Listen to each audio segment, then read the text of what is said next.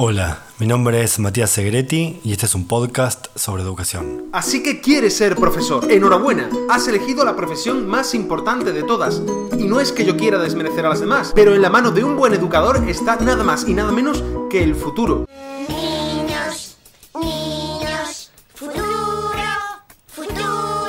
Los próximos médicos, abogados, fontaneros, las personas que pueden cambiar el mundo dentro de unos años. Es por tanto por lo que los profesores tenemos una responsabilidad tremenda.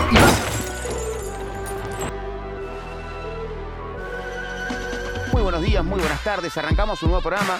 Parece feriado, pero en realidad no es feriado. Simplemente los docentes quisieron hacer un- poner un día más y meter jueves, viernes, sábado, domingo y lunes. Los genios. O sea, Eh, viene con muchos días de clase. sí, con todo el respeto del mundo, la verdad, muchachos. Que laburar. eh.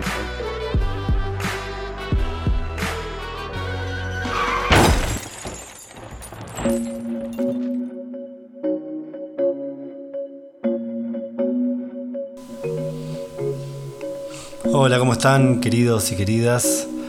Bueno, estoy muy contento porque estamos en el cuarto episodio y se está ampliando la cantidad de oyentes e incluso nos están escuchando en diferentes países de Latinoamérica. Así que eso es gracias a ustedes que lo están compartiendo. Bueno, estamos en febrero y comienza una liturgia, una especie de rito, por lo menos en nuestro país, en Argentina, que que se empieza a discutir cómo arrancar las clases. Uno de los acontecimientos más importantes está relacionado a la discusión paritaria, que no se trata solo de la discusión de salarios, eh, como muchas veces nos hacen creer eh, desde algunos medios o desde algunos gobiernos, sino que también ahí se discuten las condiciones materiales, objetivas de laburo de los docentes durante todo el año y también los lugares donde van a ir a estudiar los niños, las niñas, los jóvenes, y no solo de las escuelas públicas, sino también de las escuelas privadas. Pero además de esta discusión que es muy importante eh, y que nos tiene que involucrar un episodio completo para, para que lo podamos debatir y pensar, esta discusión que es eh, nacional, jurisdiccional, etcétera, y que no se da en todos los países, con el comienzo de las clases también empieza la pregunta inevitable de los pibes, ¿no? ¿Quién va a ser mi maestra? ¿Quién va a ser mi maestro? Es una pregunta espectacular, ¿no? Porque ahí, como en el marco de esa incertidumbre, se abre una oportunidad, una posibilidad de, ¿cómo decirlo?, de materializar el futuro. Como se sabe que vamos a estar con tal persona y se juegan ahí una serie de expectativas y de demandas y de conocimientos de los pibes, que es muy interesante. A veces pasa que toca a alguien esperado por los chicos y por las chicas, alguien deseado, y todo es risa, festejo, como la ilusión inaugural de aprender pasándola bien. Y a veces toca alguna o alguno que no se quiere y ahí hay diferentes etapas, ¿no? diferentes fases, resignación, hay una mordida de labios, hay bronca, hay impotencia, y después por lo general hay una aceptación. Los pibes, las pibas, viven esto de una manera distinta al universo de los adultos. Las expectativas y las demandas son claramente otras. ¿Qué quieren los padres, las madres, las familias de estos docentes? ¿Qué quiere la abuela, el abuelo que vivió otra escuela? ¿Qué quiere la sociedad? ¿Qué quieren los medios? ¿Qué quieren los políticos y los sindicatos docentes? ¿Alguien les pregunta a los docentes qué quieren? En este episodio vamos a reflexionar sobre qué se espera o qué se quiere del docente y de la docente argentina.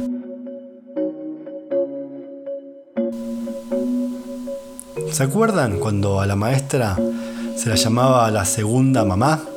E incluso había algunas series televisivas que reforzaban esta idea, como construían un estereotipo de lo sagrado, del sacrificio, o que la docencia había que vivirla con esta idea del sacrificio vinculado a un sacerdocio, como si fueran apóstoles. Entonces, ¿qué se espera? ¿Qué se espera de los docentes?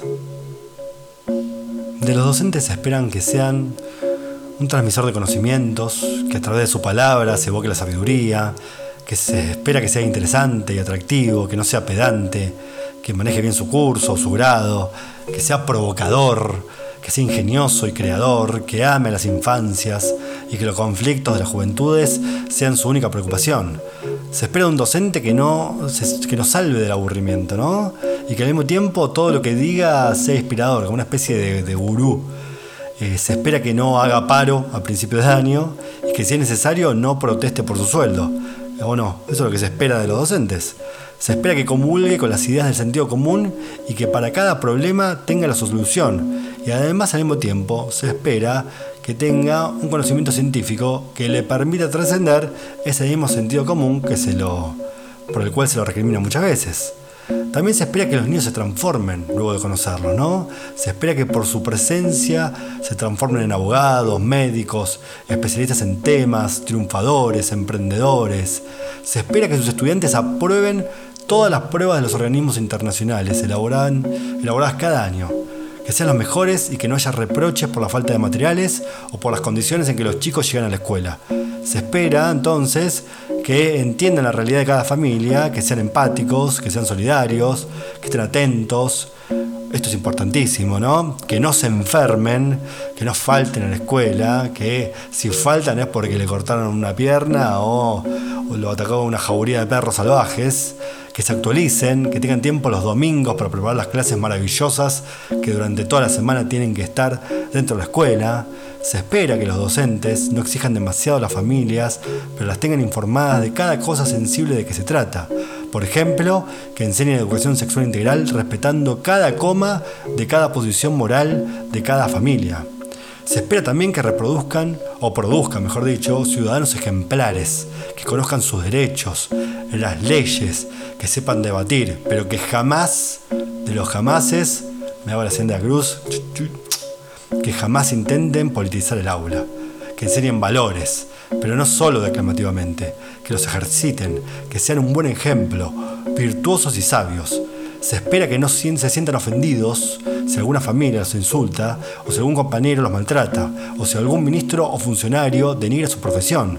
Que sean reflexivos y humoristas, que sean atentos y cordiales, profesionales y trabajadores, artesanos y tecnológicos, que sean felices. Eso se espera también, que sean felices por la vocación, por la vocación que tienen y que eligieron como un apostolado, y que no se quejen de que les griten en la cara que su tarea es cada vez menos reconocida.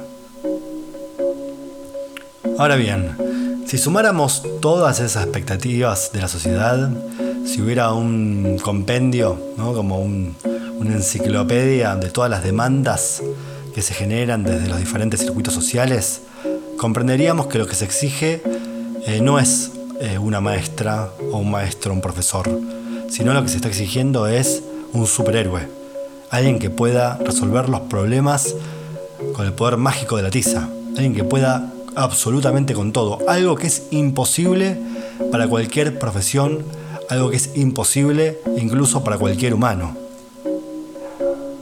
Sobre la docencia se impone una exigencia que eh, se puede denominar como insular, como si fuera una isla, ¿no?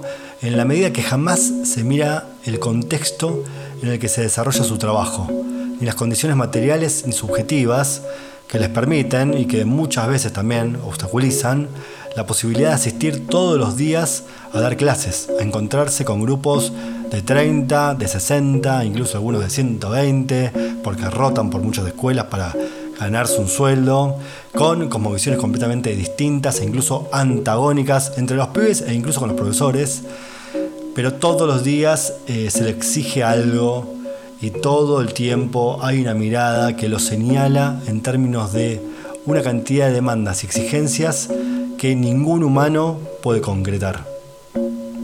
Arranca las clases, van a empezar las paritarias dentro de poco.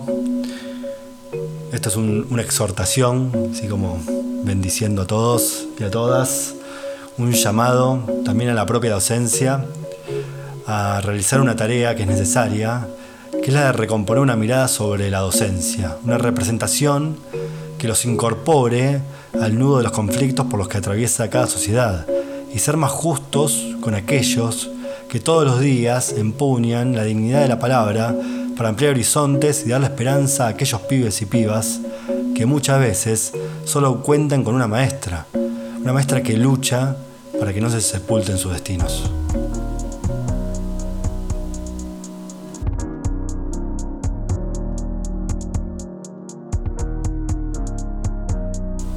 Muchas gracias por acompañarnos en este episodio. Nos vemos en el próximo.